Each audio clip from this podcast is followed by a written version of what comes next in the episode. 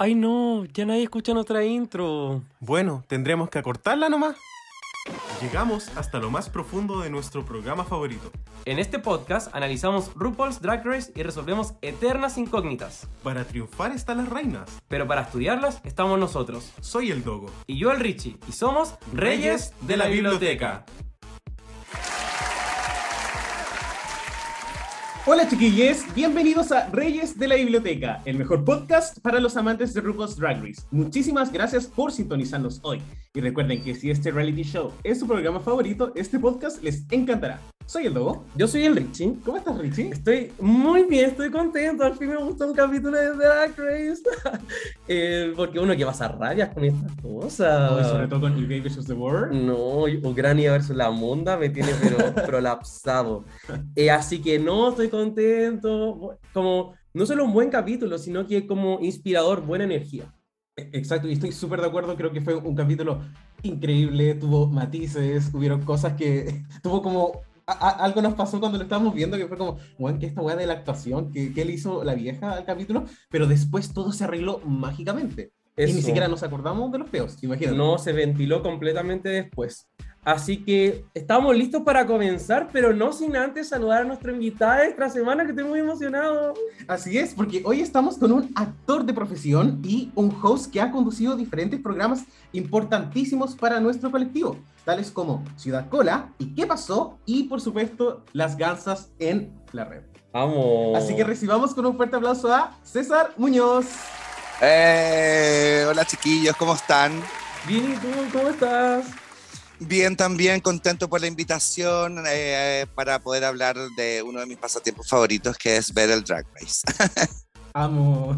Oye, muchas gracias a ti por estar con nosotros. Eh, queremos saber un poco también tu relación con Drag Race. ¿Has visto todo o, o, como que estáis viendo las temporadas de ahora también? Quiero saber todo. No, la, la, yo sigo el Drag Race desde la temporada 1. Bueno, la primera temporada que vi fue la 2 cuando la, en, en, esos años cuando la empezaron a dar y después dieron como en VH1, no me acuerdo, como la, la 1, como que empecé por la 2, después me fui para la 1 y así empecé a verlas todas de corrido. Tengo una muy buena relación, me encanta el drag, me encanta ver las distintas formas de, de, de hacer drag, ¿cachai? Me encanta que se vaya diversificando también, que no solamente esté dirigido para los hombres eh, gay que puedan hacer drag, sino que, que, vaya siendo todo un, como un mundo por descubrir y que seguramente vamos a ir descubriendo también eh, distintas formas de, de, hacer drag en el futuro. Vamos. y, y base a lo que decís también es como que Drag Race igual es solamente una parte de, del mundo drag, te muestran una cara. Claro. ¿no? Entonces, cuando uno también va conociendo después también artistas nacionales y todo, se va dando cuenta bueno, como el talento que hay. Sí. Oye, César, Así muchas, es. muchas, gracias por acompañarnos hoy en nuestro capítulo número 144. Wow. Sí, Toma, llevan caleta. Sí, niña, Sí. no sé qué nos pasa. Pero no es nuestra culpa, es la culpa de RuPaul que hace franquicia sí. a todos lados. Exactamente. Llevan caleta de, de, de, capítulos haciendo aquí esta revisión como, como los años que llevan ustedes de relación. ¡Ella! ¡Hola, César! ¡Oh, qué patúa, niña!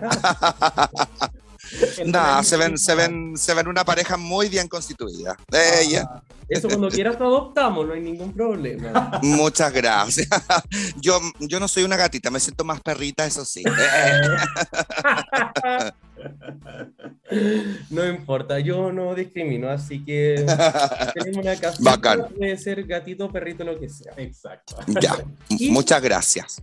Vamos a partir de inmediato a cubrir este capítulo con el tecito de la semana. What's the tea? What's the tea? What's the tea?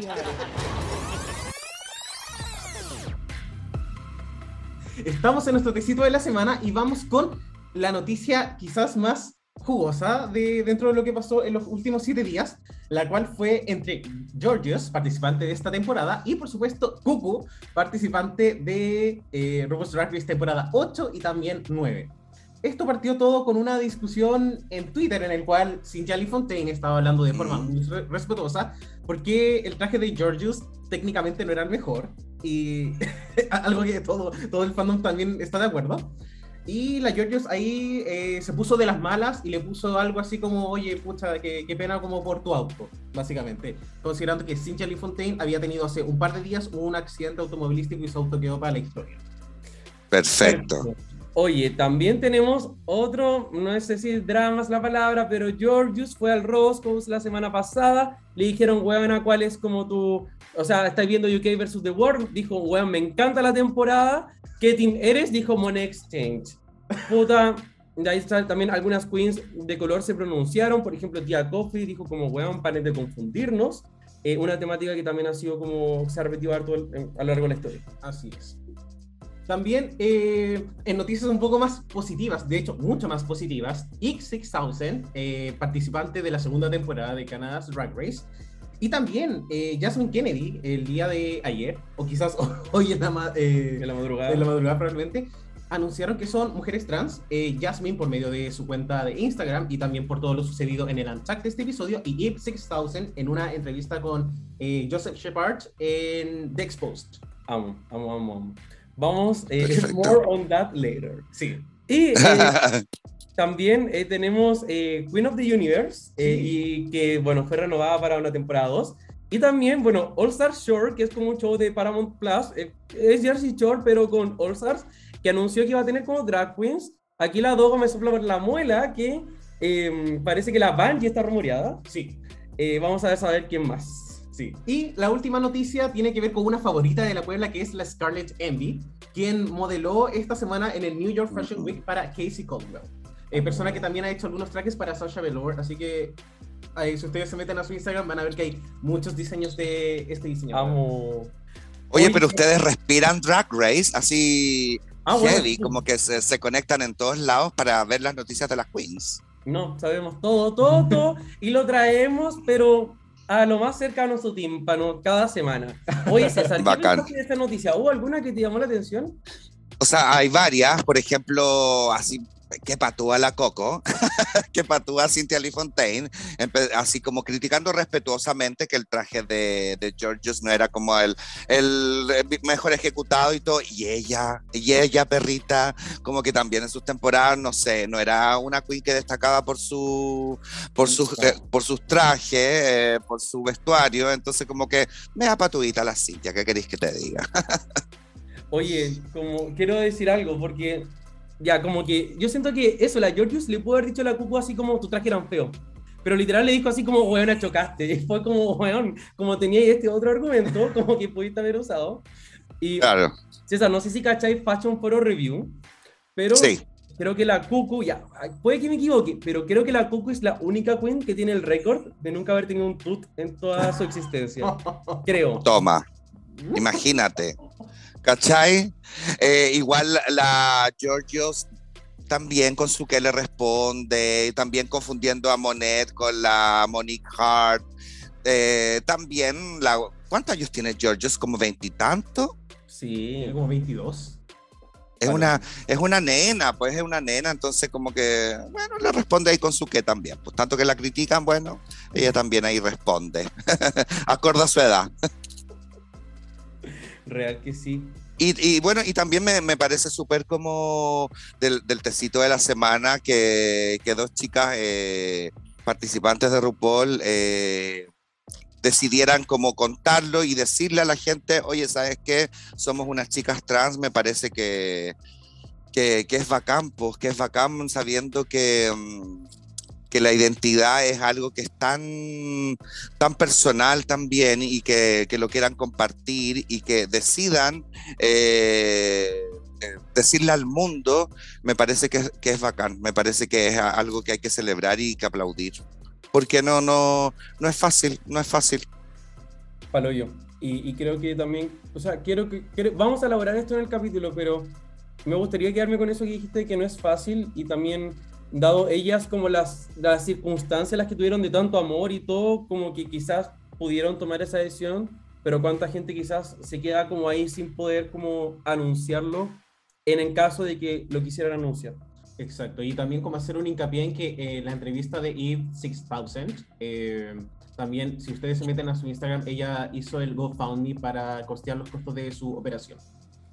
Claro. solo para que saberlo. Yo intenté meterme a Solín, pero me salía error. Pero espero que ustedes no. que es algo que es algo que han hecho varias chicas, o sea, la, la Gia Gunn también en su momento hizo una especie de, de, de- Claro, la también. de- la ganja, una chilena también, que es la Alexa Soto, no sé si la conocen, que es una gogo, la Alexa máxima y ella hizo la chochatón, ¿cachai? Para juntar plata, para poder hacerse su reasignación.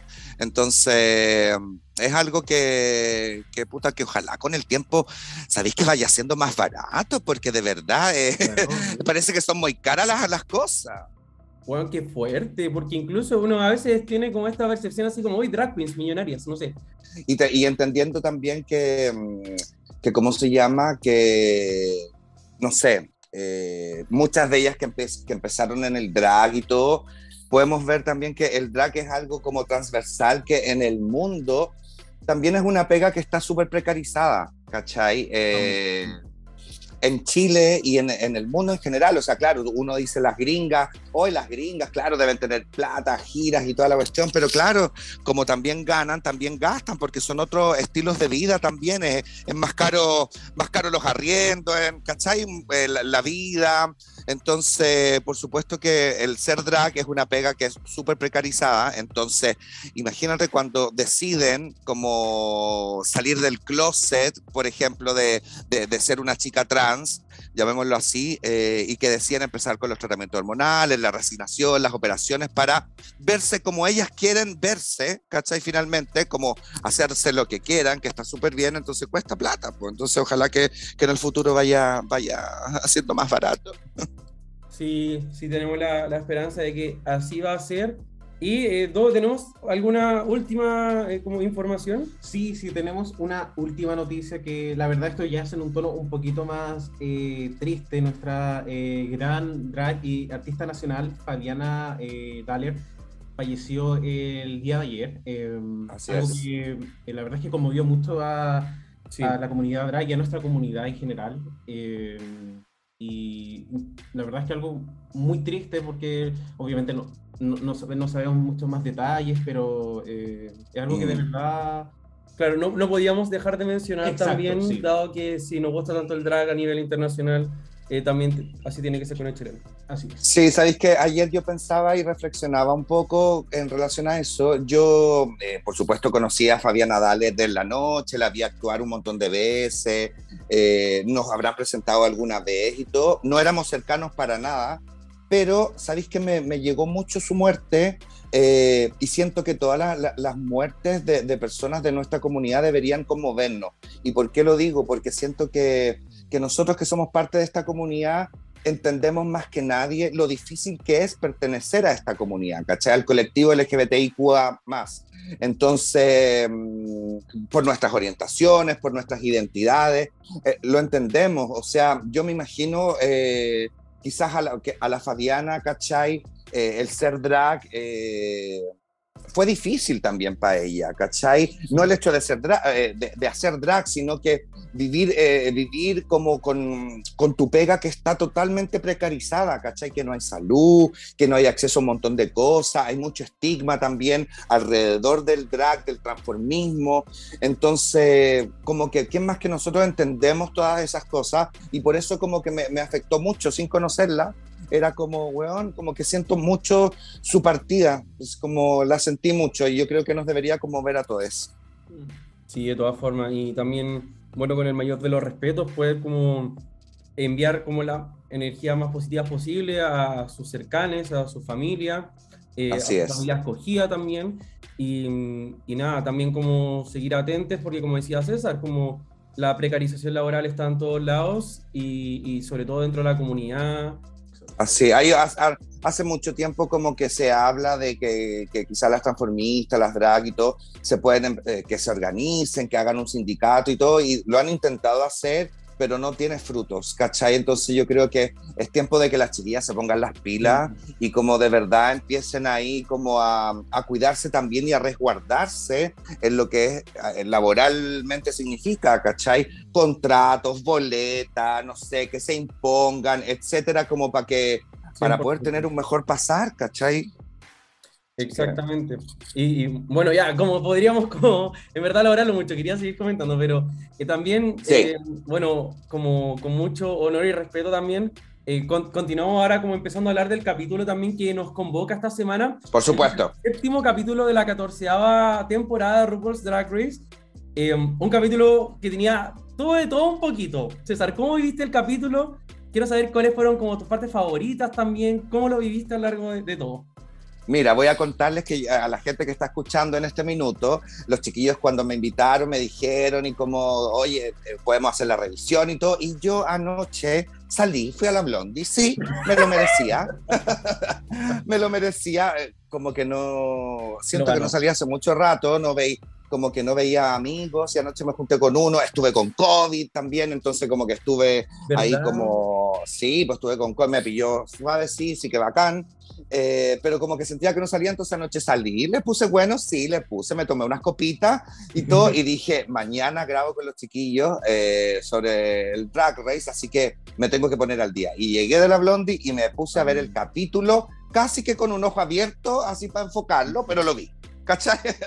lo vi, me gustó, me gustó harto el capítulo. eh, me llamó mucho la atención, por supuesto, como el challenge de actuación, que yo no me esperaba los peos en un minuto, ¿cachai? Así como de repente se empezaron a tirar peos en la edición, cuando ya como que lo muestran al final, y es como me cagué de la risa, me cagué de la risa como... Y aparte los tipos de, que, de peos que, que le ponían, ¿cachai? Habían unos peitos más cortitos, unos peitos como más grandototes.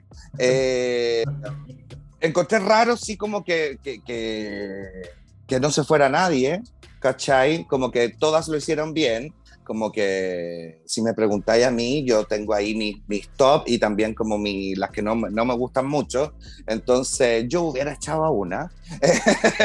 pero claro, yo respeto la decisión de Mama Ru, pero, pero sí me, me, me gustó el capítulo, me entretuve harto. Aparte que en el estado en que venía, venía muy contentita. Me gustó mucho, creo que ha sido mi capítulo favorito hasta ahora. Lo de los peos a mí me descolocó un poco porque sentía que era un acting súper sólido. Y yo, uno sabe que a RuPaul igual tiene este humor que es de mal gusto, entonces yo creo que un poco la no eliminación también partió porque yo creo que RuPaul dijo así como, voy a hacer esto como a mí me dé la gana y ya para que nadie sufra, nadie se va a ir.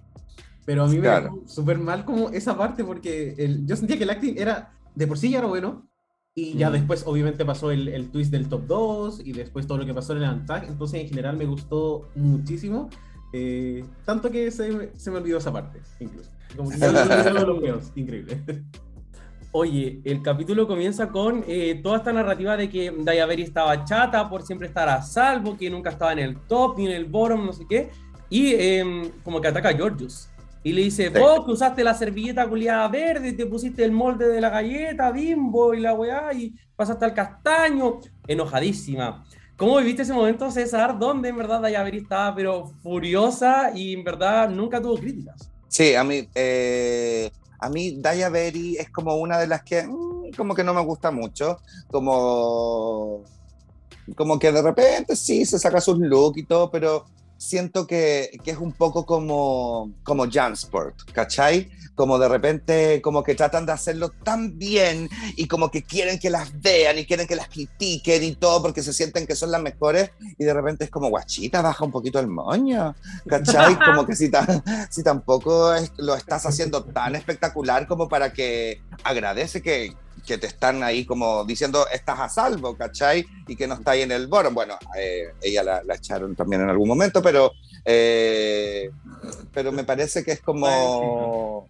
Más encima, entonces como, no sé, de repente uno tiene que saber dónde está pisando y encuentro que la literal en este capítulo la Daya ver y se tira los peos más arriba de, de lo que es. Igual, eh, igual Daya Berry como que ya bacán, como que quedó entre una de las mejores, hizo el lip sync, que ahí lo vamos a comentar en, en algún minuto, pero así todo no ganó la Daya. ¿Cachai? No, No. ganó la Daya Berry. Oye, y yo valoro mucho a Daya Berry en el sentido de que se nota que es competitiva y está ahí para ganar. Y esa weá me gusta. Claro, porque Si yo Sí, estuviera ahí, también estaría para ganar, pero siento que las, como televisivamente, le va mejor a las queens que son igual de competitivas, pero no, como que no se muestran competitivas. Así como, ay, no, si está todo bien, no sé qué, pero igual como que, pero se la guardan. Sí. Sí. ¿Qué piensas tú? Eh, yo creo que est- está bien que se exprese. eh, siento que en algún momento ya era demasiado, en especial porque esto también continuó un poco en el Untucked, donde ella seguía hablando de sí misma. No, pero perdona, si la Georgios le preguntan así como, oye Georgios, ¿te queda un poquito de papa frita? Y mostraban a la Ya- Daya Berry al tiro. La Georgios así como Claro. que, voy al baño, Daya Berry. Y era como, weón, como dejen de mostrarla cada rato. Sí, porque ahí la edición también hace, hace lo suyo para que nosotros nos vamos armando estos personajes en nuestra cabeza Claro, también. ¿cachai? Porque en el fondo eh, a lo mejor es totalmente todo lo contrario eh, lo que opinamos Daya Berry, ¿cachai? Pero claro, con la edición nos hacen dirigirnos para ese lado. Exacto. Bueno, esta semana eh, no tuvimos un mini challenge, tuvimos directamente un reto de actuación, el cual dirigió, por supuesto, la más increíble, que es la vieja, según ella. Así es. un, re- un, reto que se llama The Daytona Wind, que básicamente está inspirado en algunas subóperas eh, diurnas de Estados Unidos, tales como Dynasty, Days of Our Lives y también The Bold and the Beautiful, que también son un poco los mensajes que aparecen en el Roommate. Y eh, un poco, ¿qué, ¿qué pensamos de este concepto? Porque ya este sería básicamente el tercer desafío de actuación en siete capítulos, si no me equivoco. Eso, sí. Ya. Partamos como por lo básico. Eh, mucha gente se pregunta por qué hubo un top 2 en este capítulo. Sabemos que la Conrad se fue inesperadamente en la temporada, entonces Sí. tenía que meter un capítulo sin eliminación, pero no podía ser un simple double chantey porque además existe la porquería de la barra de chocolate, entonces no podía ser que RuPaul salvara a alguien por gusto y después la barra de chocolate existiera. Entonces, por eso existió el top 2.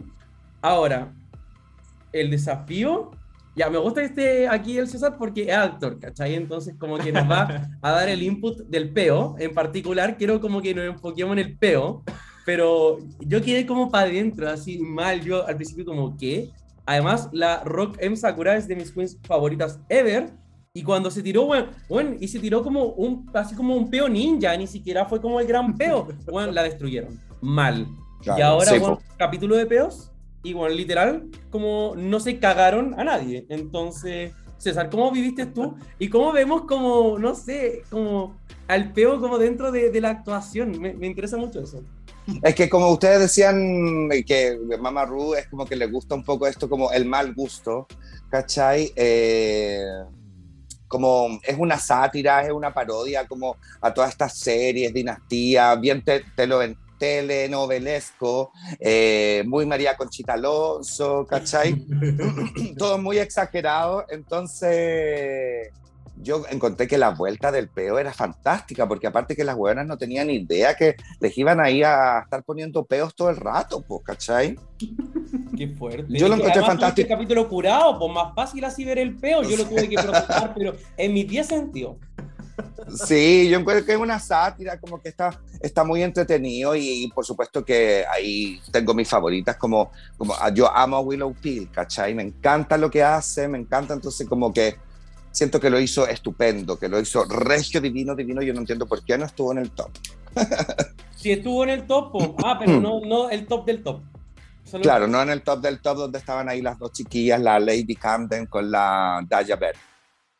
Oye, Dogo, ¿y a ti te dejó con, con un peo atravesado el acting o, o qué? Creo que necesito verlo otra vez para procesarlo mejor, pero ya e- entiendo como que lo entretenido era que también las mismas concursantes estuviesen en shock al, al ver la actuación con este director's cut que le hizo la vieja. Eh, Claro. Pero creo que el reto en sí, como la, el- el- la trama era, era buena, me recordaba mucho como a cualquier telenovela exagerada de, de Telemundo, entonces, Claro. no sé, creo Chicas, que... es un peo, liberemos el peo. Sí. No, no, sí, y, la que no se ha tirado un peo nunca, que tire el primer peo, como no, no hay problema, ¿cachai? Pero Sí, po.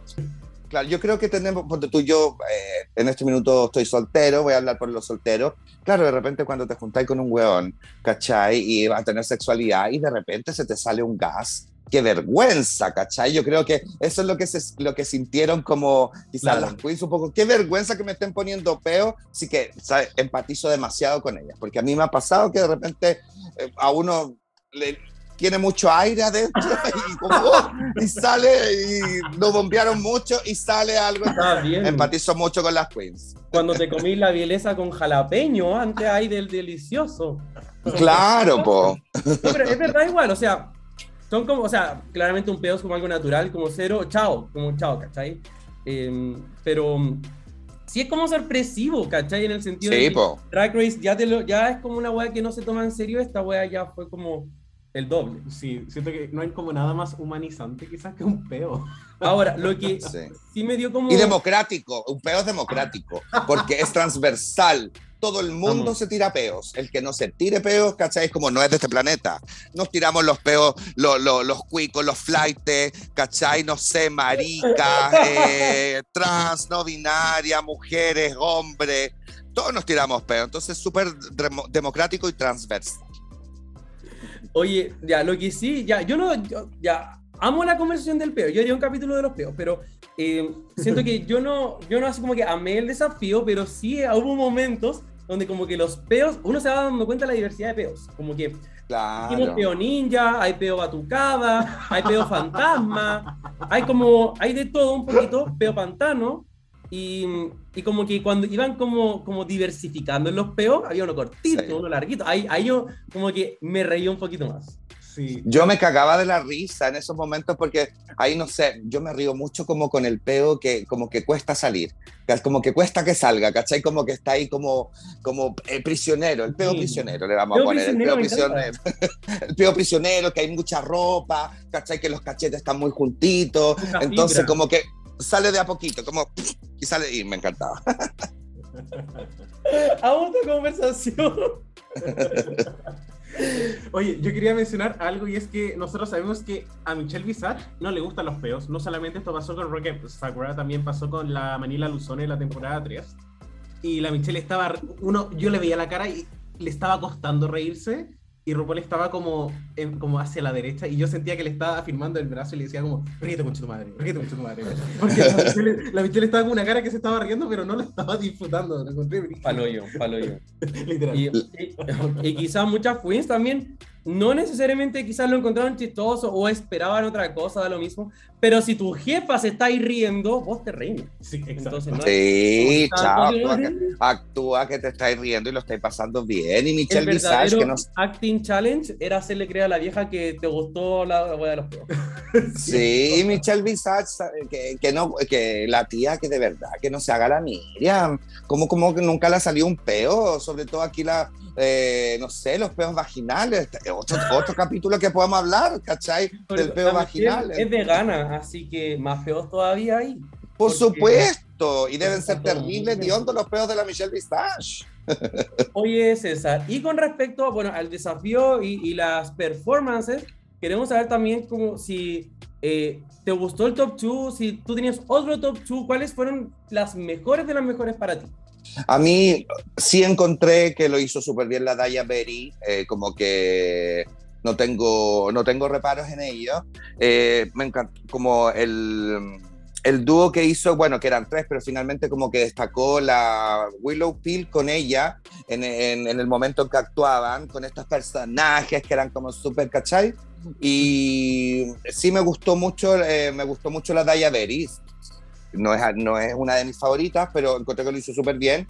Eh, a mí me faltó Willow Peel, a mí me encanta Willow Peel, encontré que lo hizo divino, fantástico. Eh, la Lady Camden también lo hizo bien, pero yo hubiera puesto a la Willow Peel, ¿cachai? Como que eso hubiera sido como muy top, eh, bacán, como para que hay- ah, hubieran hecho el, el lip sync. Pero sí, me, me gustó, me gustaron. ¿Dewey para ti? ¿Sabes que estoy de acuerdo con- considerando que también se tomaba en consideración el runway? Eh, no sé, para mí ver a la Daya Berry fue como ver a una de las rubias de... ¿Dónde están las rubias? Siento que, que, que eso estuvo muy bien Sí. y al final siento que RuPaul siempre ha dicho que estos personajes que tienen menos pantalla en el reto, es como tú llegas y tienes que hacerte notar al tiro, porque tienes tan poco tiempo que cada segundo cuenta y siento que para mí la Daya eh, se destacó muchísimo cuando entró con la Willow y creo que también era la Georges. Claro. Sí, las Georges también eran las tres.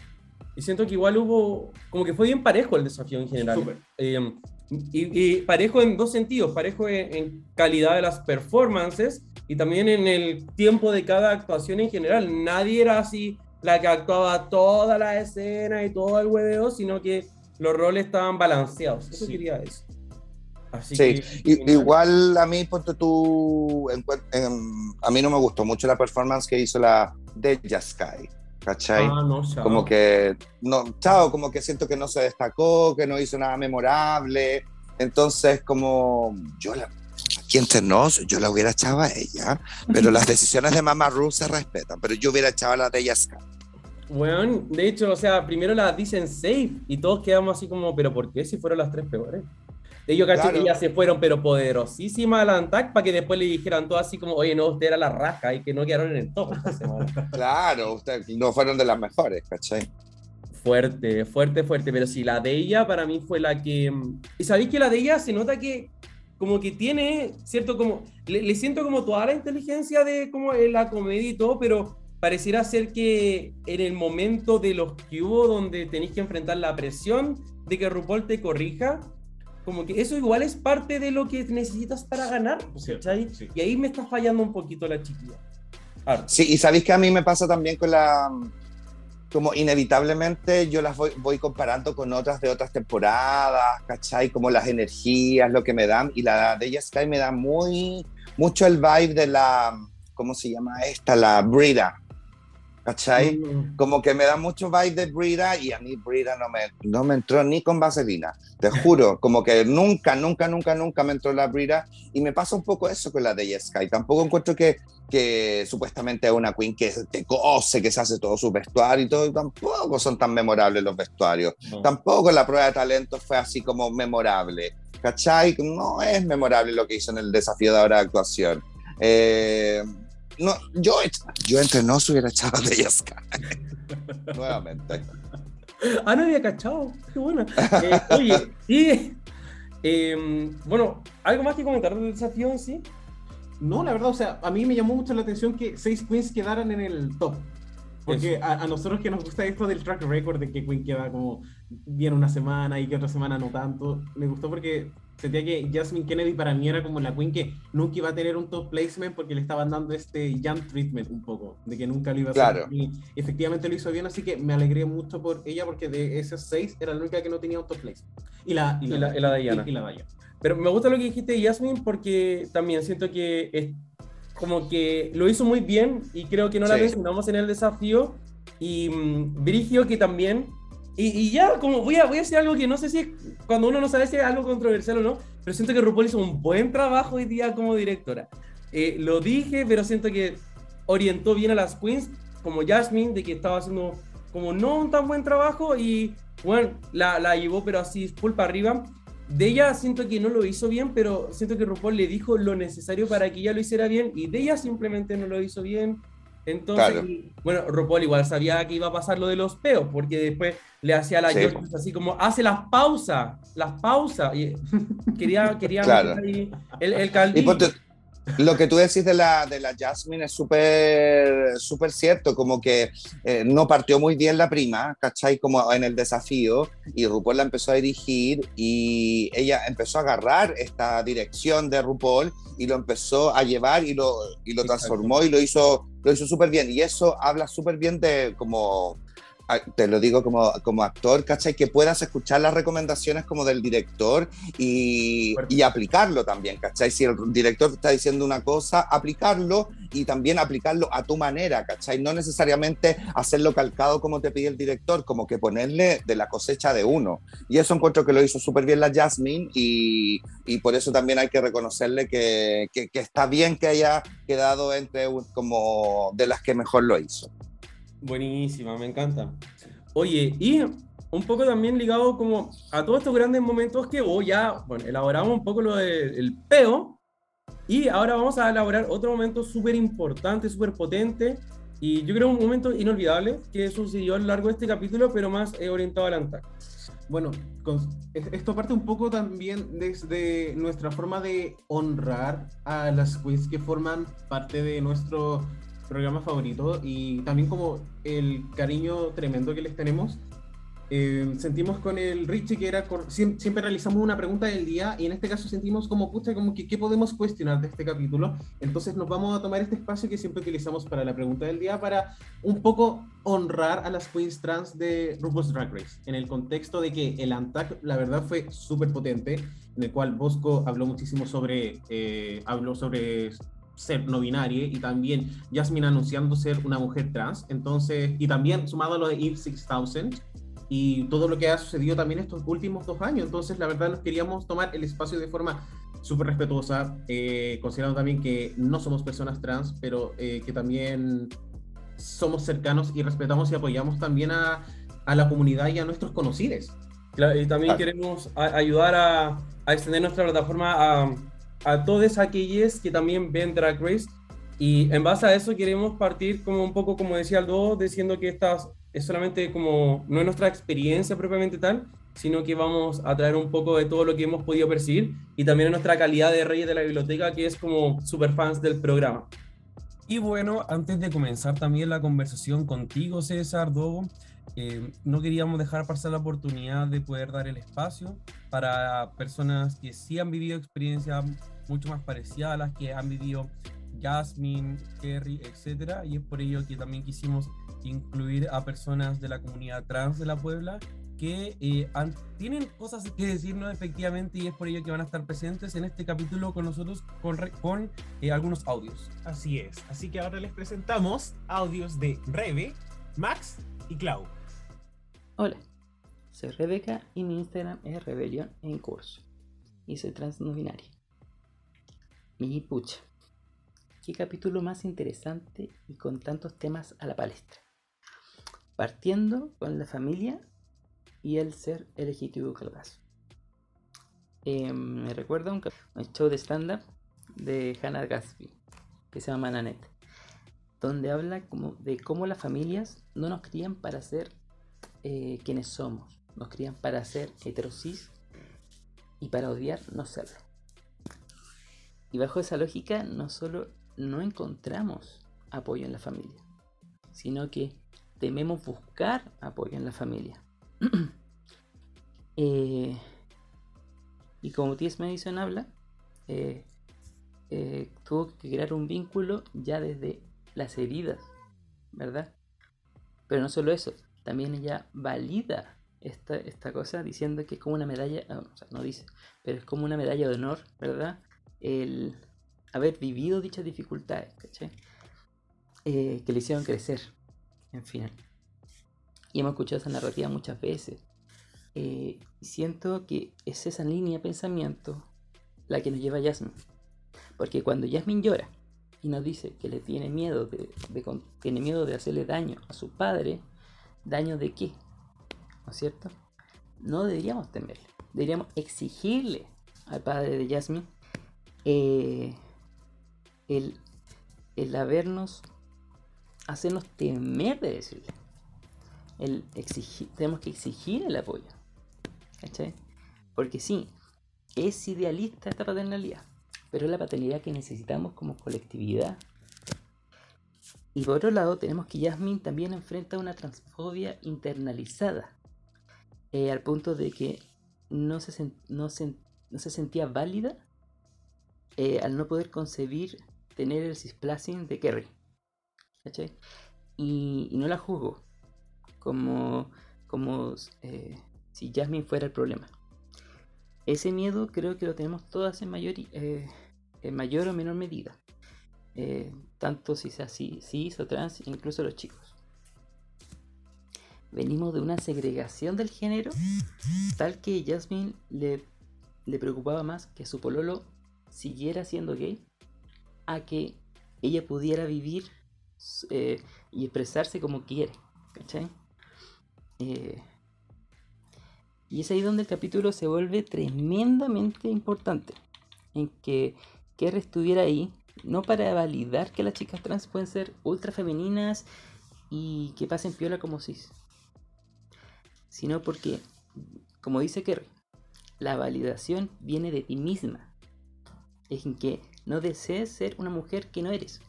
Ya, ya eres la mujer que eres. eh, y, solo estamos, y solo tenemos que darnos la libertad de expresarnos como deberíamos, como, como nos sintamos mejor. Eh, y por último, quería destacar la situación de la que no habla Bosco, donde, no, donde mm, que nos digan mal el pronombre realmente nos afecta. Y no es que Bosco busque un passing como la Jasmine.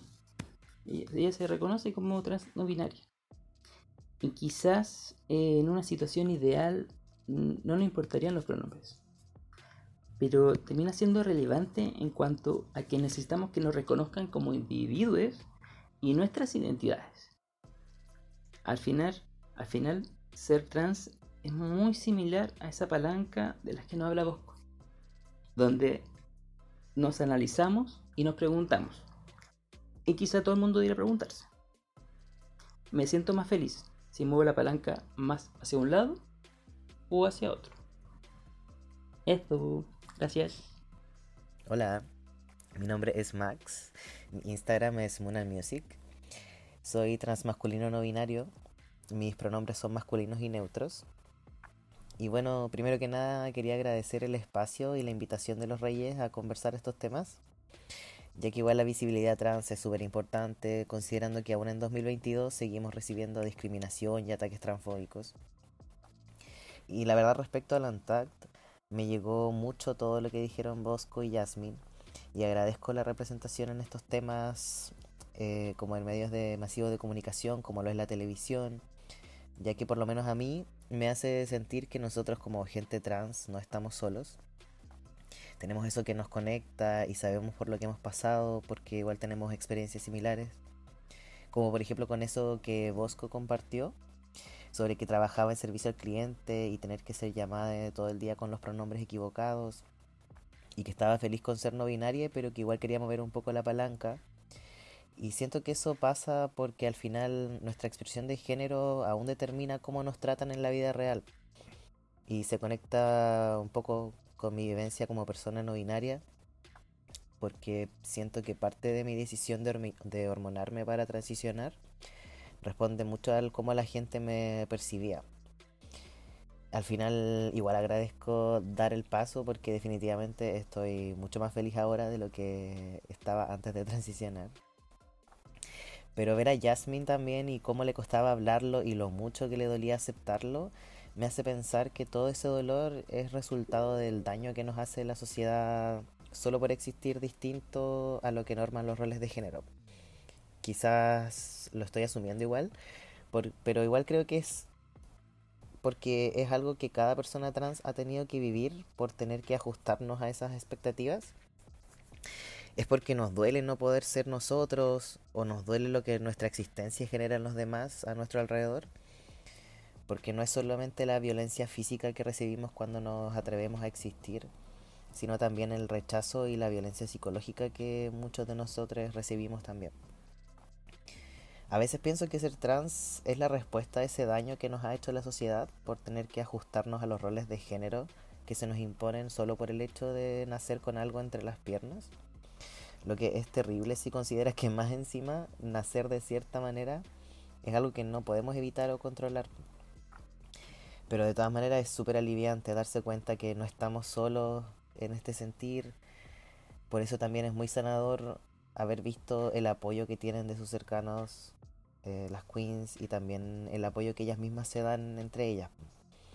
Es bacán ver que se hayan encontrado en ese camino, y la fe o la esperanza que se dan con la simple existencia de la otra. Eso siento que es algo súper llenador y me hace tener esperanza en que nos estamos acercando cada vez más a la total aceptación de la comunidad trans en la sociedad. Esa es mi humilde opinión y lo que el capítulo me hizo sentir y pensar. Eh, muchas gracias Reyes por la oportunidad y un abrazo y un saludo a toda la Puebla. Eso, un besito. Hola chicos, chicas y chicas de Reyes de la Biblioteca. Mi nombre es Clau, mis pronombres son ella, ella, él.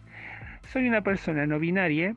Mi Instagram es ClauClover y aquí les vengo a contar mis impresiones del último capítulo de la temporada número 14 de RuPaul Drag Race. Pasando lo que sea el capítulo, mm, la verdad es que yo no soy muy fanática de los episodios donde el desafío sea actuación.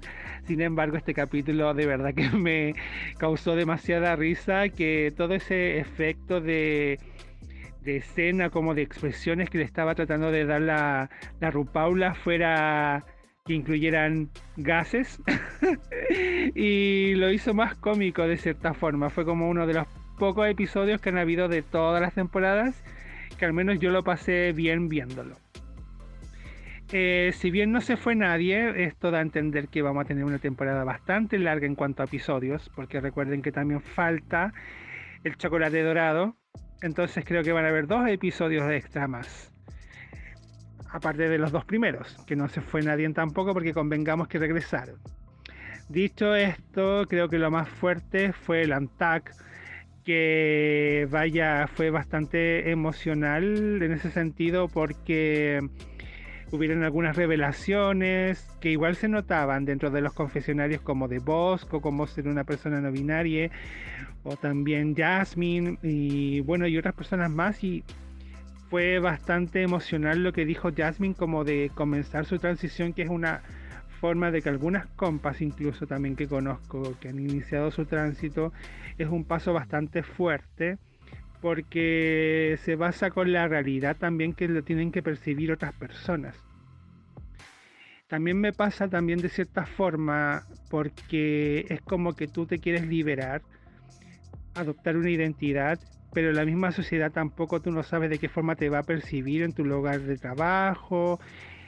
Si ya como personas, por ejemplo, que antiguamente en un principio éramos la letra G, que recibíamos mucha discriminación de la misma comunidad en el espacio. Imagínate cuando empezaron a salir las otras siglas y empezó esta nueva era de la transición, porque antes, por ejemplo, decir travesti era demasiado discriminatorio entre nuestra misma comunidad incluso, y ahora, por ejemplo, ver que esta nueva forma es como mucho más aceptada dentro de nuestra comunidad, pero aún así también nos falta un poco más que la misma heterosis normatividad nos acepte finalmente. Porque hasta incluso la, la E les molesta, entonces es un rollo que todavía tenemos que ir como abriendo y me encanta que el programa se esté dando este mensaje para que esa gente lo pueda de alguna forma ver y crear conciencia.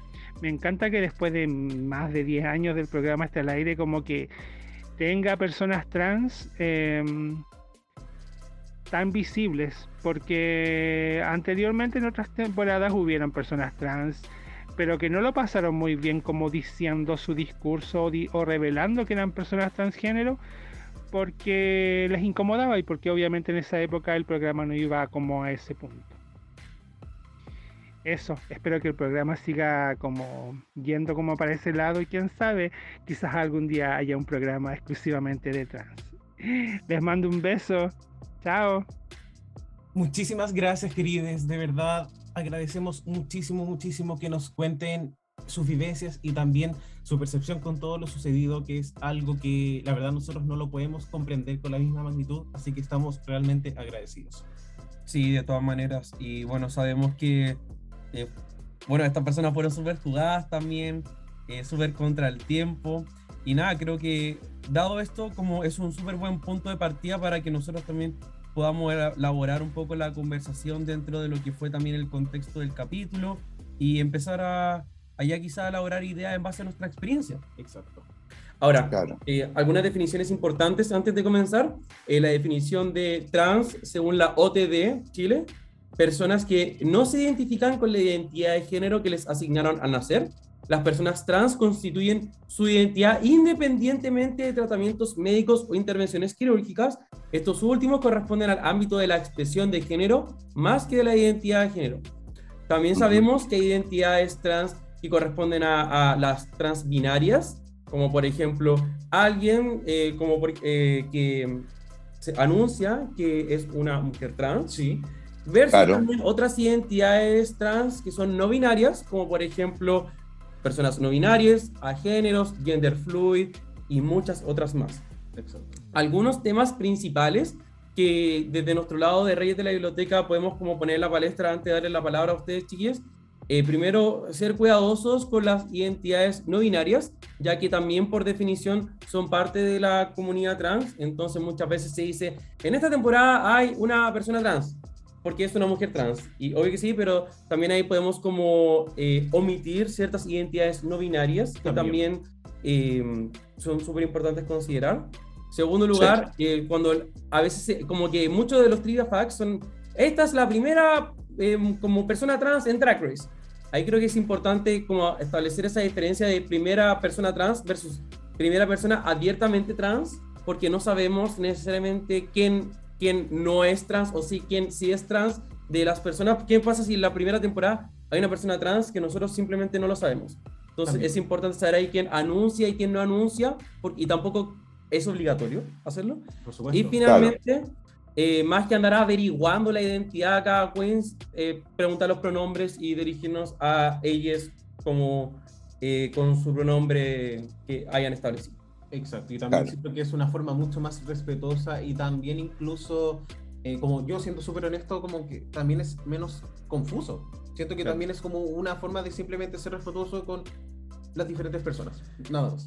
Y para finalizar ya, eh, contextos Drag Race, que es como lo que nosotros más manejamos también. En la temporada 6 hubo un mini challenge que ha sido súper cuestionado, de tal forma que se ha eliminado también de todos los servicios de streaming, que tenía un contexto súper transfóbico. De hecho, de eso ha como hasta, se ha establecido esta, esta como narrativa de que RuPaul en verdad como que es súper ignorante y también eh, un poco develó mucha de su ignorancia diciendo, como cuando se refirió al tema Peppermint, concursante de la temporada 9, de que RuPaul estaba muy ok con que Peppermint hubiese llegado a la final porque no se había operado, pero cuando se operó sí tenía un problema. Entonces eso fue como súper Claro. fuerte porque como vimos la definición, esto es independiente de tratamientos médicos o intervenciones quirúrgicas. Y para finalizar también, cuando RuPaul se disculpó y todo, eh, como que se quiso disculpar, comillas, con la comunidad trans y puso una imagen de un paisaje, como de una pintura, perdón, llamado Train Landscape. Y era una pintura como con- que parece como una bandera, que es como verde con amarillo, que ni siquiera es la bandera trans, que sabemos que es la rosada con celeste. Claro. Eh, y quiero como que partamos un poco de la discusión, César, no sé si, no sé si cómo has visto tú el tema trans en RuPaul, pero también ligado como, por ejemplo, al drag nacional, de la forma en la que como que también te, te ha tocado a ti un poco evidenciar el tema. Mira, ¿sabéis qué? Eh, me, me acordé inmediatamente de algo que sucedió hace muchos años. Yo, eh, yo tengo 42 años, ¿cachai? Yo empecé a salir a las discotecas y al ambiente cola a los 18 aproximadamente. Antes estaba súper metido dentro del closet, ¿cachai? Y a los 12 fue la primera vez que empecé como a, a salir, a, a integrarme como a este mundo. Y eh, eh, siempre me gustó el drag, siempre como que me quedaba pegado con las transformistas, las miraba, las veía, las saludaba, ¿cachai? Y eh, me acuerdo que iba mucho a una discoteca que se llamaba Bocara in Club International, ella, y donde su anfitriona era Heather Kunst. ¿Cachai? Eh, y tra- transformista, y tú la veías de repente de Marcelo, ¿cachai? Y después aparecía este personaje que era la Heather y todo. Y en un minuto, la Heather dice, me voy a operar. Y la Heather se puso pechugas, ¿cachai? Y el mundo cola en esos años la lapidó. Era como casi, ya no puedes hacer transformismo, ya no puedes ser una drag, ¿cachai? Es como, weona, te pusiste teta, eres travesti. Y como, y el travesti en ese minuto estaba súper como eh, ligado también a la prostitución, ¿cachai? Como, como algo que era lo, lo peor de lo peor ser travesti. ¿Cachai? Entonces, me, bueno, me recordó eso ahora recién un poco como por lo que estabas hablando tú, que de repente cuando, cuando se habla de, de, de reasignación, de operarse y todo, tiene que ver también como con, con las necesidades que tiene cada persona de verse a sí mismo como siempre lo ha querido, como siempre lo ha soñado. Y tenemos que entender también que, ponte tú, que, y, y, y es así, que hay mujeres con pene, ¿cachai? Y hay hombres con vagina. ¿Cachai? No necesariamente tú tienes que hacerte una reasignación para ser una, ¿cachai? Para ser completamente una mujer o completamente un hombre. ¿Cachai? ¿Quién determina eso? Entonces yo creo que hay varios puntos que podemos como ir agarrando. También siento que, que el hecho de que nosotros el día de hoy podamos estar hablando de las identidades, ¿cachai? De, en este caso de, ser una persona trans o ser eh, una persona no binaria también, eh, corresponde a una evolución que nosotros como sociedad también hemos ido como construyendo, ¿cachai? Años atrás, de verdad, chiquillos, cuando yo era más pendejo, era algo que no se hablaba, solamente existía, era todo muy binario, el hombre, la mujer, el travesti, ¿cachai? Como eso, y el travesti eh, Wow. mirado de muy mala forma. No, no, no, no, no habían más, ¿cachai? A lo mejor eh, siempre las personas trans han existido, siempre. Lo que pasa es que ahora tenemos conciencia, sabemos, entendemos, podemos averiguar, tenemos más, más posibilidades de, de rodearnos con personas trans, con personas no binarias, ¿cachai? Yo me acuerdo que cuando era muy chico, eh, acompañé a mi abuela, a Milela, eh, yo estaba solo con ella en la casa, ¿cachai? Mi mamá andaba trabajando, mi papá también, entonces de repente yo me, me criaba un poco con mi abuela. Y mi abuela me dice, eh, tienes que acompañarme al terminal, ¿cachai? Y yo, porque vamos, a- tengo que ir a dejar a alguien a- al, al que se va de viaje. Y yo así como, y weón, siempre se me quedó marcada esa weá. Y yo era eh, chico, yo de chico sabía que, que yo era, que era distinto, a mí me gustaban los hombres de chico, ¿cachai? Sentía cosas por los hombres. Entonces, me, acuerdo que me, lleva al, eh, ahí al terminal, en la Alameda, y mi abuela me deja en un sector y me dice, espérame acá, que yo me voy a ir a despedir. Y yo la veo que se despide de una mujer, ¿cachai? Y que la mujer se sube al, al bus, ¿cachai? Y se va. Y, y yo de- y viene mi abuela y yo le pregunté, ¿quién era? ¿Cachai? Y mi abuela, la respuesta que me dio fue como, ella era hombre antes y ahora es mujer. ¿Cachai? Y hasta el día de hoy, a mis 42 años, nunca se me olvidó eso y nunca le he preguntado a mi abuela y que le voy a preguntar, ¿sabéis? Como para salir de la duda. Como nunca le pregunté a mi abuela quién era esa persona, si era parte de mi familia, si era alguna amiga de ella, ¿cachai? Entonces, siento que ahora lo, lo- lo podemos ir hablando de mejor forma porque estamos más informados, ¿cachai? Siento que también, no sé, eh, como sociedad chilena, La Mujer Fantástica, la película, eh, queramos o no, puso en, como en discusión el, el- el tema de, de- de las mujeres trans, de, de las personas trans, ¿cachai? Como ahí en la mesa, discutamos, los entendamos, conozcamos. ¿Cachai? Entonces, me, me- me parece fantástico que también vayamos aprendiendo todos juntos y si la vieja también se ha mandado sus errores y toda la cuestión, es parte de también del crecimiento y de la evolución que vamos teniendo. Sin duda que no, todos no nacimos sabiendo todo, ¿cachai? Entonces, ay, no se me alargué mucho, parece. No, no, no, está. Y está súper interesante porque, como tú decís, eh, hay- siempre ha habido gente trans, como, solo que ahora Siempre. también la como visibilización es como algo sí. súper importante. Estamos en un mundo que de a poco, súper poco va avanzando y todo, pero también estaba pensando como mis propias experiencias y cómo esta conversión ha avanzado. Estaba pensando mucho también en las, en las artistas drags eh, de como esta, como de, de contemporáneas, que también son trans, pensaban en la letra Hart, la Muba, en un poco también Claro. sobre toda esa experiencia y, y cómo también esas artistas eh, como que están súper incrustadas en el, en el sistema y recibidas y etcétera, ¿cachai?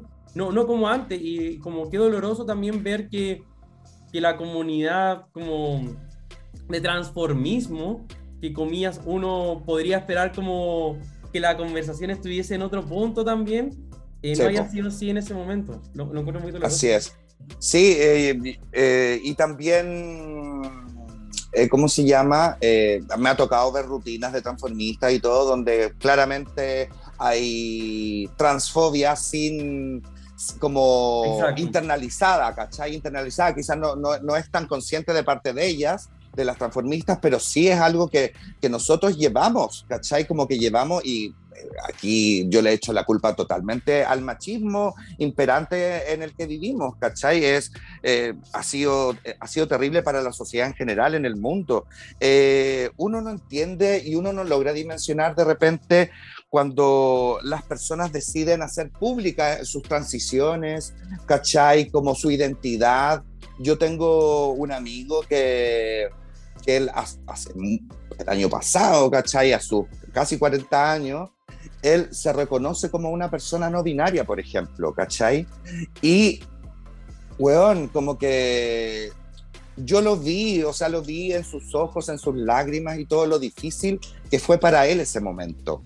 Entonces, eh, tenemos que como abrazarnos más, ¿cachai?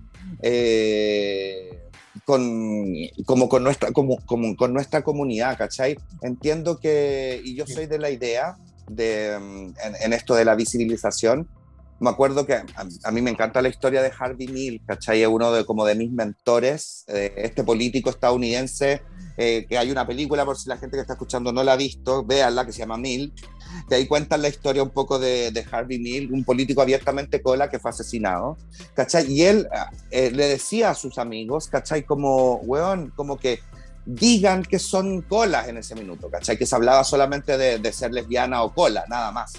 Eh, digan a todo su entorno, tú eres abogado, di en tu entorno que eres gay para que el mundo sepa que estamos en todas partes. Y yo creo que estamos en un momento en que tenemos que seguir haciendo eso, ¿cachai? De ponernos lamentablemente etiquetas, ¿cachai? Sí, soy un hombre gay, sí, soy una mujer lesbiana, sí, soy una mujer trans no binaria, sí, soy, ¿cachai? ¿Para qué? Para que la gente vaya entendiendo, ¿cachai? Y vaya aprendiendo también eh, junto con nosotros, ¿cachai? Es necesario para que después, en el futuro, no sé, yo veo a mi sobrina que tiene en este minuto nueve años, para que en el futuro, cuando ella sea una adolescente, sea mucho más grande, una mujer adulta, etcétera, no sean temas, que no nos andemos preocupando de lo que tiene o no tiene la persona entre medio de sus piernas, que, Claro. que sea como solamente su carta de presentación su nombre, cómo quiera, cómo quiere presentarse, ¿cómo te llamas tú? Me llamo eh, Felipe, ok, ¿cómo te llamas tú? Me llamo Macarena, perfecto. ¿Cachai? Y que no tengamos que andarle preguntando, oye, tú eres una mujer trans, oye, tú eres una persona no binaria, oye, tú, ¿cachai? Como que no sea tema, ¿cachai? Entonces, encuentro que en este minuto es una cosa súper personal que, que hay que lamentablemente como quizás decirlo, etiquetarse, usar eti- etiquetas Sí, para que en el día de mañana sea algo más normal, ¿cachai?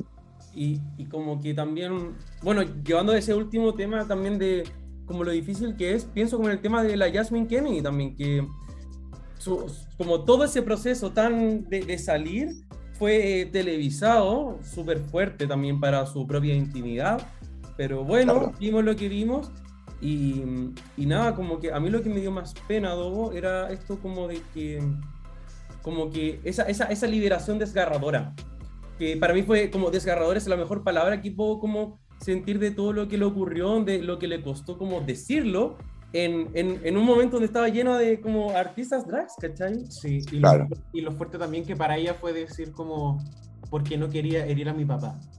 Eso- eso- no, eso weá también fue como, yo, yo creo que, eh, bueno, no, no, no puedo hablar por ella obviamente, pero siento que ese fue el momento en el cual eh, se quebró y asumo, y leyendo también el post de Instagram, ella está como en, como en un momento increíble de su vida y eso es como lo genial también de esta como de toda esta conversación también que estamos teniendo. Eh, me gustaría un poco también, ya que nosotros somos como fanáticos de las trivias, entre otras cosas, un poco mencionar aquellas eh, queens que forman parte de este, que están bajo Como este el paraguas. Claro, como del paraguas trans, eh, y un poco ir nombrándolas para que a lo mejor si, no sé, ustedes chiquillos quienes nos están escuchando y a veces le escriben un mensaje, hay, la verdad es que la, la lista de queens eh, es súper grande.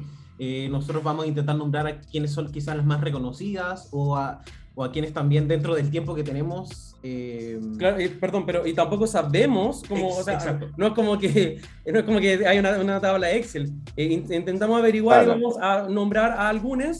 No van a poder ser todos, pero vamos a nombrar a quien se pueda.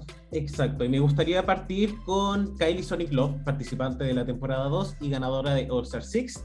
En la temporada 3 de RuPaul's Drag Race tenemos a Carmen Carrera, Stacey Lane Matthews. En la temporada 4, Jiggly Caliente, Kinia Michaels, Los Beyond. Temporada 5, Mónica Beverly Hills, Jix Monsoon y Honey Mahogany. Temporada 6 tenemos a Gia la Ganja Stranja, Kelly Mantle. En la temporada 9 tenemos a Peppermint y a Rika. Y también a Aya. Después nos saltamos a la temporada 12 donde tenemos a Gigi Good. Temporada 13 tenemos a Gottmik. Temporada 14 tenemos a Bosco, Jasmine Kennedy, Kerry Colby y Cornbread. En la primera temporada de Canada's Drag Race tenemos a Ilona Burley. En la segunda temporada de Canada's Drag Race tenemos a Eve 6000. En la temporada de Down Under tenemos a la etcétera, etcétera. También en Drag Race España tenemos a Ugafi Crujiente. También tenemos a Inti y de Macarena. Primera temporada de Drag Race UK, Blue Hate Ranger y también Divina de Campo. Temporada 2 de UK, eh, Bimini Bombulash, Ginny Lemon. Eh, Drag Race Tailandia temporada 2 tenemos a Angeli, Angeli Anang, la ganadora, y también Candy Seden, Runner Up. Eh, y temporada 2 de Drag Race eh, Holland tenemos a Love Masisi y Vanessa Van Cartier, que también se llevó la corona. Eso un poco para que eh, pueblos ustedes sepan y si a lo mejor le dejan un mensaje de amor ahí, también ten- eh, ser cautelosos con los pronombres. Eso. Claro. Así que, bueno, sabemos que la conversión puede ser siempre como mucho más como profunda. Quisimos un poco como también darle un espacio a nuestra plataforma para poder conversar sobre esto que, puchas, como es tan importante y, y como por alguna razón u otra, la producción lo quiso o no lo quiso, no da lo mismo. Hay cuatro, al menos cuatro personas trans en esta temporada, lo cual es súper inspirador también, ¿por qué no decir? Eh, Sí, y que el drag finalmente también puede ser como realizado por todos, ¿cachai? Como que en un minuto acá, yo me acuerdo cuando llegó la Roxy Foxy, que es una mujer cis, ¿cachai? Eh, hetero cis. eh, bueno, la Roxy es argentina que, que hace drag hace muchos años en Argentina y se casó con un chileno, se vino a vivir para acá, estuvo trabajando en La Blondie, en Valeduc, ha hecho un montón de cosas, máxima la Roxy. Y en un minuto era como, la gente no entendía que una mujer hetero cis pudiera hacer drag y sí, mamita, sí se puede. sí se pueden, sí pueden. Qué rico. Sí. Y bueno, eh, Dicho eso, eh, vamos a un coffee break. eso, nos vamos entonces con un coffee break. I like my men like I like my coffee. Incapable of loving me back.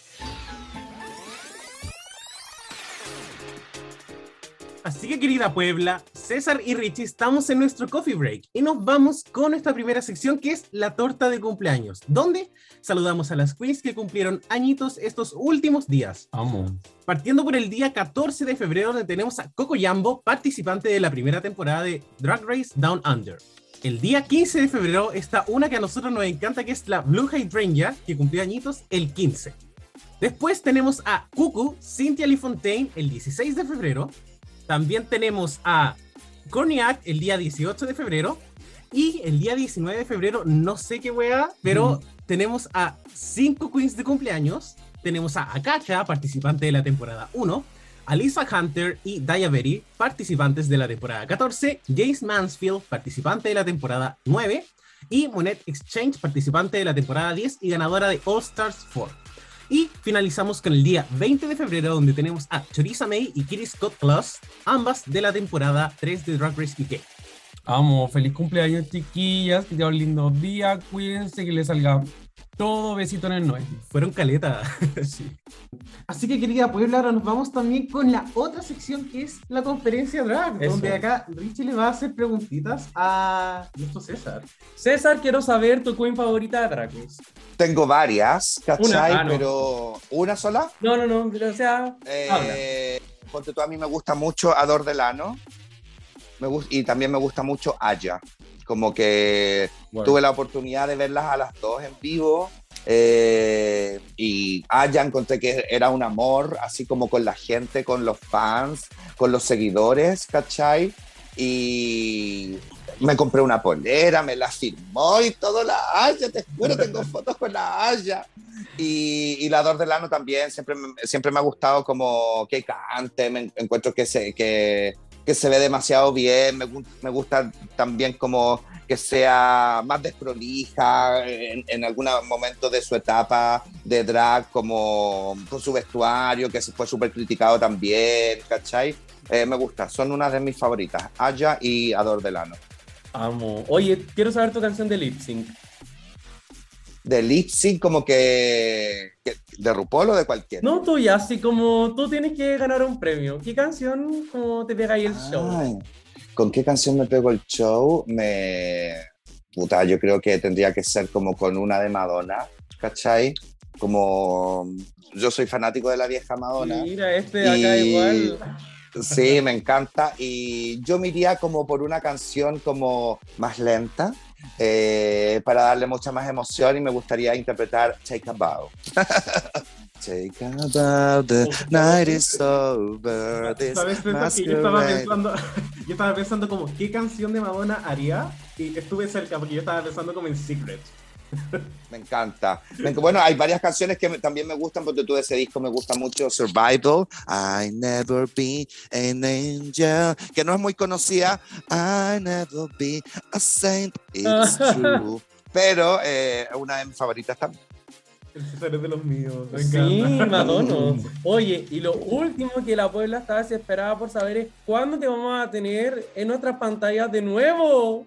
Sabéis que, bueno, eh, en este minuto no hay como planes de tele, ¿cachai? Como que siento que, mm, que bueno, nosotros eh, termina febrero y termina mi contrato con la red, ¿cachai? Eh, y ahí ya como que estoy libre de... Libre, soy un- un- una persona libre.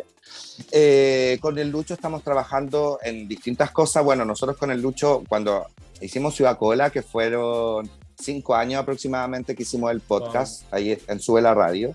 Y en este minuto eh, vamos, queremos, retomar el, queremos retomar el formato podcast, ¿cachai? Con otro nombre, con otra vuelta. Eh, estamos trabajando para eso también, ¿cachai? Eh, ahora estamos ensayando improvisación con temática gay, que la vamos a empezar a hacer en marzo y abril, en, ahí en el contramano. Como que trabajo y pega, como que nosotros siempre estamos autogestionándonos con el Lucho. O sea, ser artista en Chile es súper complicado, es súper eh, como sacrificado también. Entonces hay que, ir, hay que irse gestionando las cosas. Por la tele, estuvimos seis años con el Lucho entre el Día X y, el- y la red. Eh, lo que te da la tele es notoriedad, visibilización, estabilidad económica, ¿cachai? Eh, pu- pudimos ahorrar también. Entonces, para mí la tele no es, no es así como algo como lo final, como, ¿cachai? Como, como, como si fuera como, y después ya no hay más. No, la tele es, es otra plataforma dentro de las miles de plataformas que uno puede ir ocupando. ¿Cachai? Podcast, eh, no sé, teatro, eh, YouTube, TikTok, etcétera. Es otra plataforma y que nosotros creo que con el Lucho la supimos aprovechar súper bien, ¿cachai? Eh, y la pega que hicimos está ahí, o sea, como eh, nosotros siempre decíamos con el Lucho como cuáles son nuestros pilares como para poder estar en la tele, ¿cachai? Porque no era como estar en la tele para ser el loco, para ser los monos, para ser los colas, como, ay, estos colas. No, sino que era como entretener, visibilizar a nuestra comunidad, ¿cachai? Y, a- y educar, ¿cachai? Que me parece que es algo fundamental. Fundamental, o sea, como que no se habla de educación sexual integral, eh, no tenemos educación sexual integral, no se habla de sexualidad, ¿cachai? Y creemos que pusimos varios temas ahí como en, estos seis años que duró la tele. Entonces, como que si vienen nuevos proyectos en la tele, tendrá que ser en esa, bajo esa misma línea, ¿cachai? Como que es la que nos interesa a nosotros. Oye, y también como obvio que si le puedes extender nuestro agradecimiento al Lucho porque como los admiramos mucho a ambos y Muchas gracias. nada, como me encantó e- escuchar lo que dijiste porque lo percibo así también, eso de, de educar y de como tomarse en serio como el, el rol que, que tienen, que podría no ser así, también sería válido, pero... pero claro. Sí, Sí, así. es como que en el fondo como que, como sí, como que yo considero como que con el Lucho lo pasamos bien, nos gusta el hueveo, ¿cachai? Colear, bloquear, eh, irnos en la volada con las noticias y como comentarlas a nuestra manera también. Pero sí, siempre encuentro que la labor de, de un comunicador, ¿cachai? Que te- alguien que se para en un escenario, alguien que tiene un micrófono en la mano, alguien que tiene una pantalla que lo está grabando, etcétera, tiene el deber de comunicar algo, ¿cachai? De dejar, y es como que, weón, como que, yo quiero, o sea, quiero tratar de pasar por esta vida dejando un- una huella, pues, ¿cachai? No solamente, ¿cachai? Como, ay, este weón vino a, a puro pasarlo bien y todo, dejar algo, es como en el fondo, yo todo lo que hago, yo pienso en, los, en las generaciones que vienen después, en mi sobrina que tiene nueve años, ¿cachai? En tu hermano, en tus primos, en tus hijos, ¿cachai? Como que pienso en esas generaciones que vienen y siento que tenemos que dejarle un mejor mundo. sin duda, ¿cachai? Tenemos que dejarle, estamos en el momento en que, que podemos ir construyendo cosas para dejarle un mejor mundo. Y eso es netamente como lo que creo y que pienso y que tiene que ser así. Gracias, César. Muy- y muchas gracias, muy lindo. Y yo creo que con esto ya nos pasamos a nuestra cena de reyes. Es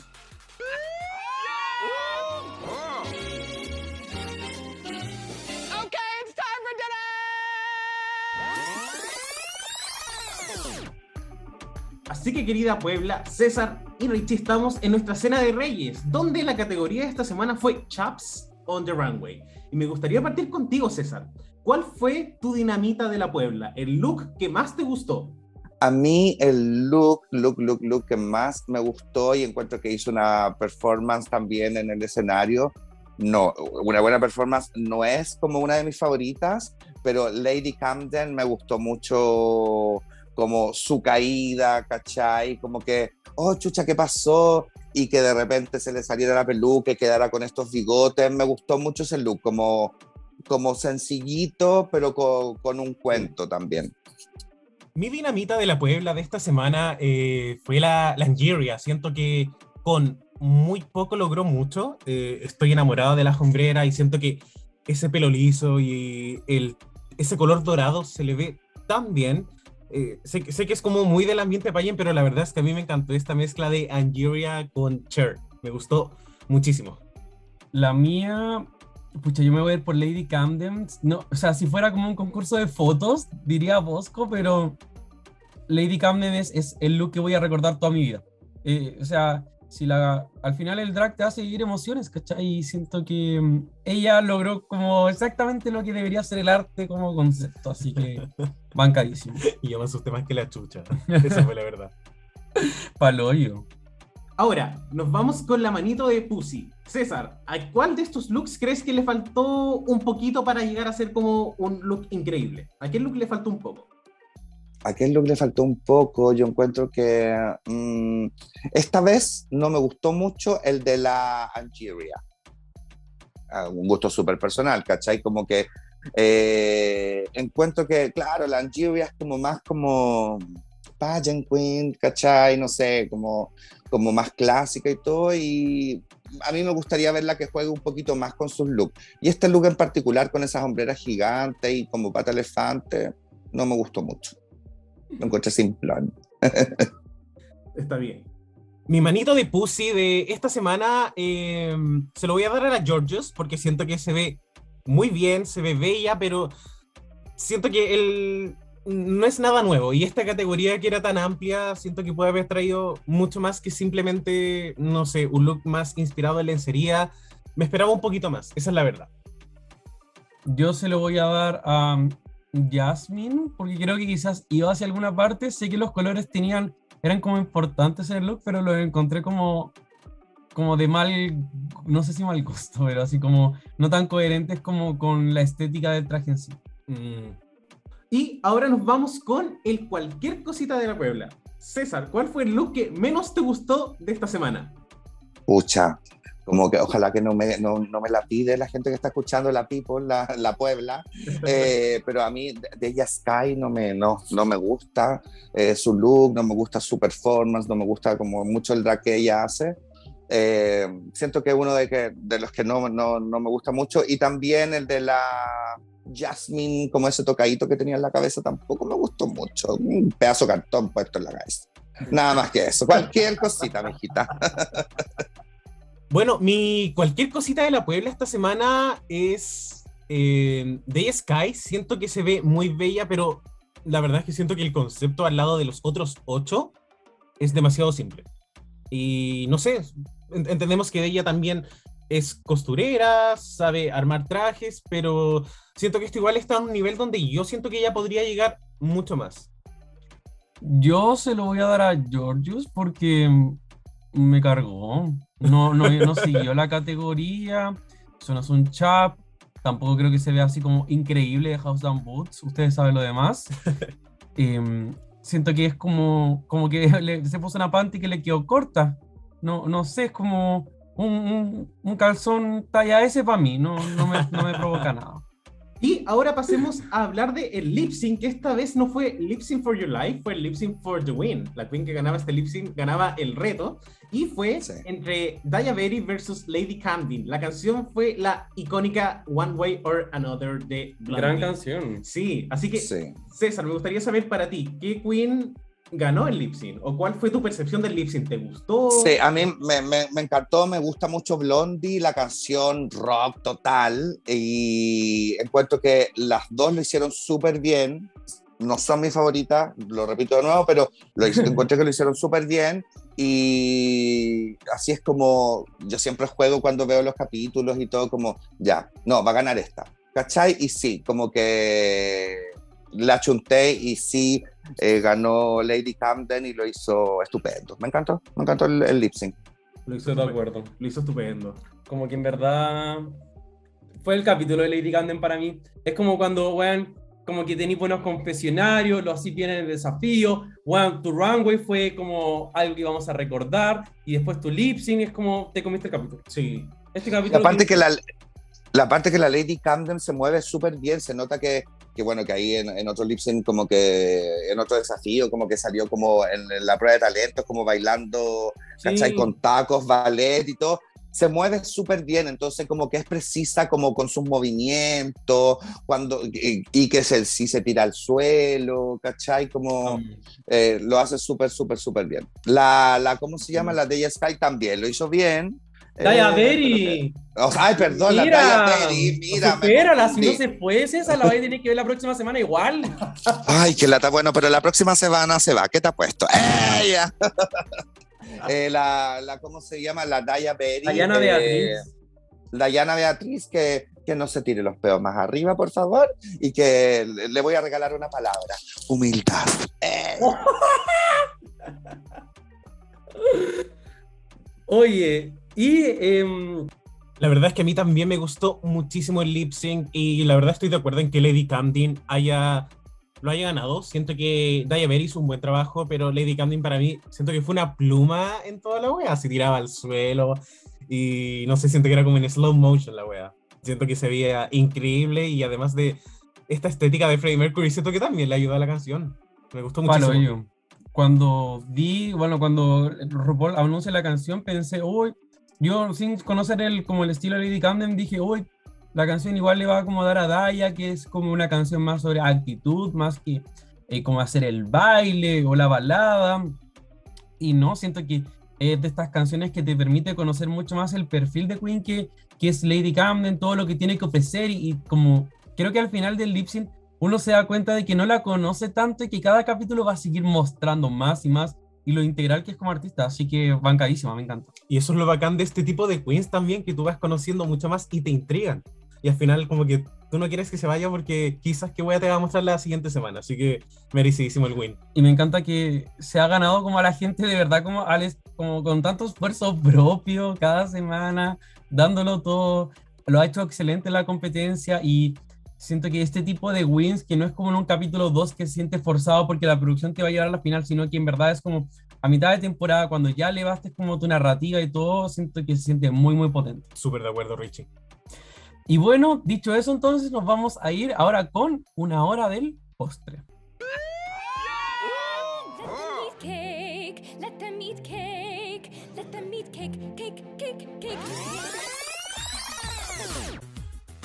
Así que querida Puebla, estamos en nuestra hora del postre. Y nos vamos con la voz de la Puebla, por supuesto. No, pero demasiadas mariconas comentaron, yo no voy a leer todo. No todo. Vamos a hacer un pequeño filtro, ¿no? No, no sé, yo no voy a leer todo, yo leo tres comentarios y me voy. Bueno, la pregunta fue simple. ¿Cuál fue su momento favorito del episodio de... En realidad, este capítulo tuvo tantos highlights que queríamos saber en realidad qué fue lo que más les llamó la atención a ustedes. Y voy a partir acá con uno de la casa, que es el Cristiano Caquiño, que nos dice, por supuesto que cuando Jasmine comienza a relatar su historia, con Bosco y Kerry sosteniendo sus manos, y nos pone em, caritas con lágrimas. La Fran Zurita ya mandó 10 weas, pero he respondido a las primeras, así que XD. Nos dice, del episodio en sí fue que la Daya por fin tuviera críticas y que fuera top 2, mi chiquita, del Antac, Jasmine, hablando de su identidad. Estuve horas llorando, fue muy fuerte. Ya, y le vamos, bueno, hoy día soy pero pascuero. Hoy es el cumpleaños de Dayita, so que mejor cap que ayer fuera top 2. Acá también tenemos a Mario Markle que nos escribe, bajar el nivel de competición para generar un espacio de amor y seguridad en el cast. La Aldo Vincent, que una vez me hizo la desconocida, me dice, el rubil de Lady Camden me dejó peinada atrás, todo el episodio fue de ella y la amé full. ALPMV nos dice, el epic reveal de Lady Camden, literal, casi me da un infarto y después grité de emoción. En general fue un capítulo muy bueno, el Untapped me hizo llorar, fue muy lindo el apoyo que se dieron entre sí. La rebelión en curso nos dice que no puedo, es que todo fue mi momento favorito, pero de elegir algo icónico sería el Cademazo, épico. Amo. Luke Nicolás nos escribe, uno de los mejores capítulos que he visto en la vida, weón, lo disfruté demasiado. Oye, la MMM Cinde nos dice, a mí el reto y Rohan, güey, los pedos choices. Supongo que estaba planeado. En Antac lloré a moco. El rubí de Lady Camden, wow. Salté cuando se cayó. Guión bajo Mila, guion bajo nos escribe, es que yo grité todo el episodio, ¿qué onda Lady Camden? Broken Machine 23 nos dice el Antac. Ha sido de mis mejores, eh, de mis momentos favoritos del programa. La Clueless Annie, una que nunca nos escribe, nos dice, Dayeta en el top y las mujeres en el Antac. Un chico que explota nos dice, el lip sync de Lady Camden fue todo. Saludos. Ese guion bajo Flowers, el Antac y el win de Camden. La Alfonso Car, los obvio. ¿De qué manera de reírme? Say no one. Oh. El momento de Jasmine y el reveal de Camden. Amo. FrancoFranco.lb, nuestro monarca de la biblioteca, nos escribe el lip sync maravilloso y el Unchacked que me hizo llorar mucho. Hasta quedé mal harto rato después. Carita triste. Nuestra paz nos dice: Mi momento favorito fue Lady Camden because she is the moment. Fantástico.es, I'm crying. Hace demasiadas temporadas no había un capítulo tan talentoso ni tan emotivo. Nuestra Jenny Quijanes, el lip sync de la Camden. Qué hermoso. Mención honrosa al Antac. Just.maría Matías Sepp nos escribe la hermosa actuación y runway de Willow. El Matty Crimson, la caída rubil de Lady Camden. Quedé. y en bajo under.beast, siento que ha sido uno de los mejores episodios. El José Barrios, cuando dijeron que eran las seis top de la semana, fue un merecido reconocimiento. Acá también tenemos a Jean-Pierre.07 que nos dice, cuando Lady Camden dijo que recordara por siempre cuando Rue le dijo que fue cautivante en el ensayo. Jaja.jajano nos dice Lady Camden brillando en todo su esplendor, todo el cap y Jasmine Antac. Besitos. Marco.dc, el runway de la encuesta Cadem. Connie Bla, el Antac, sin duda alguna. Suki Milo con una T al inicio nos dice, el Antac, creo que es primera vez que me hace llorar un Antac. Si no cuenta, entonces Lady Mercury. Hugo nos dice todo. Sora.b Crystals, cuando ganó mi mami chula la Lady Candy. Yes, weona. No, mi favorito para cerrar. Super Pipex 93 nos dice el medio lip sync de la Camden, definitivamente mi favorita. Muchas gracias, chiquillos, de verdad se pasaron y creo que for the first time los leímos a todos. No, yo, o sea, yo me iba saltando a los que no iban respondiendo la pregunta, pero el dog igual los leía, que no sé qué. Muy benevolente esta niña. Así que con eso nos vamos a ir ahora derechito a cerrar la biblioteca. All right, the library is really closed officially. Así que querida Puebla, César Rich, estamos en nuestra sentencia del rey, donde hoy por primera vez ever no tuvimos una pregunta, sino que simplemente honramos Un tema. cierto, un tema, lo discutimos un poquito y, y fue rico, la verdad, eh, porque el capítulo lo ameritaba. Estas queens lo ameritan y, ¿por qué no? Si al final estas queens también forman, son parte muy importante de lo que es la franquicia de Drag Race. Y de hecho, pucha, como es una estupidez, Gia gana así como abriendo las puertas, no sé qué, pero en el fondo, al final, la comunidad trans eh, abrió las puertas a, a mucha otra gente, quizás que. Al drag como- incluso. Claro. Sí. Así que, bueno, con ese tema también eh, queremos empezar a cerrar nuestro capítulo, pero no sin antes agradecer, porque nos sentimos honrados por la existencia y excelencia eh, como de host de televisión aquí, el- como el Camiroaga de los gays, porque Eh, lo amamos. Y no, y en verdad estamos muy agradecidos de todo el trabajo que ha hecho y también de que se haya tomado el tiempo de poder estar con nosotros. César, de verdad, es un honor conocerte. Si te veo la próxima vez en la disco, te saludo. Y nos tomamos un copete, obvio. Te, te invito a uno, te invito a uno y eh, también un espacio para que puedas despedirte de la Puebla y puedas contarle quizás en qué estás o si es que eh, necesitáis como ayuda con algo o un evento, lo que tú quieras. Es tu espacio. Mira, eh, mi espacio. Eh, agréguenme al mail, gatita mimosa. Eh, no. Eh, nada, que estén como atentos también, que me sigan en Instagram, ¿cachai? Que ahí es como donde yo en este minuto estoy más como activo, en- solo en Instagram, muy activo en Instagram. Eh, como, como publicando las, la- las cosas que voy a ir haciendo y todo. Se viene improvisación con temática cola eh, ahí en el contramano. Eso es lo más próximo que, que, que- que tengo que puedo contar en este minuto, porque lo otro ya lo contaremos, las otras cositas que se vienen. Eh, pero eso, es lo más próximo. Ahí voy publicando las fechas y todo. Hicimos unos videos mar- maravillosos, unas fotos preciosas para, para promocionar el show. Somos cinco actores eh, y Luchito en su rol de host, que es Camila Manson. Eh, muy drag, entonces ahí vamos a estar improvisando cosas. Vayan a vernos, temática cola, ustedes eligen los, los títulos y nosotros improvisamos escenas que tengan que ver con, con historias y vivencias personales de nosotros. Y nada, muchas gracias por la invitación, chiquillos, de verdad, como que el drag es algo que a mí me apasiona, que siempre me ha apasionado.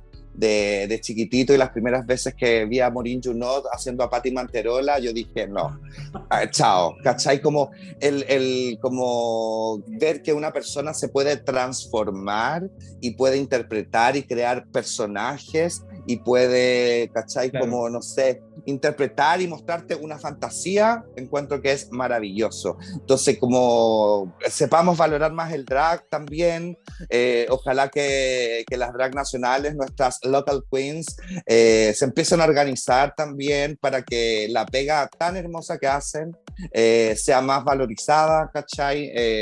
Y no tan precaria en este minuto que tenemos acá en Chile. Así que nada, pues aprendamos a valorar lo que tenemos y si vamos a algún lado y están las drag, weón, démosle propina, empecemos a adquirir eso que, que se empezó a, hacer como en el patio bar en algún minuto, ¿cachai? Y hagámoslo, porque sin duda que, que- hay que hacerlo para que nuestras drags sigan existiendo.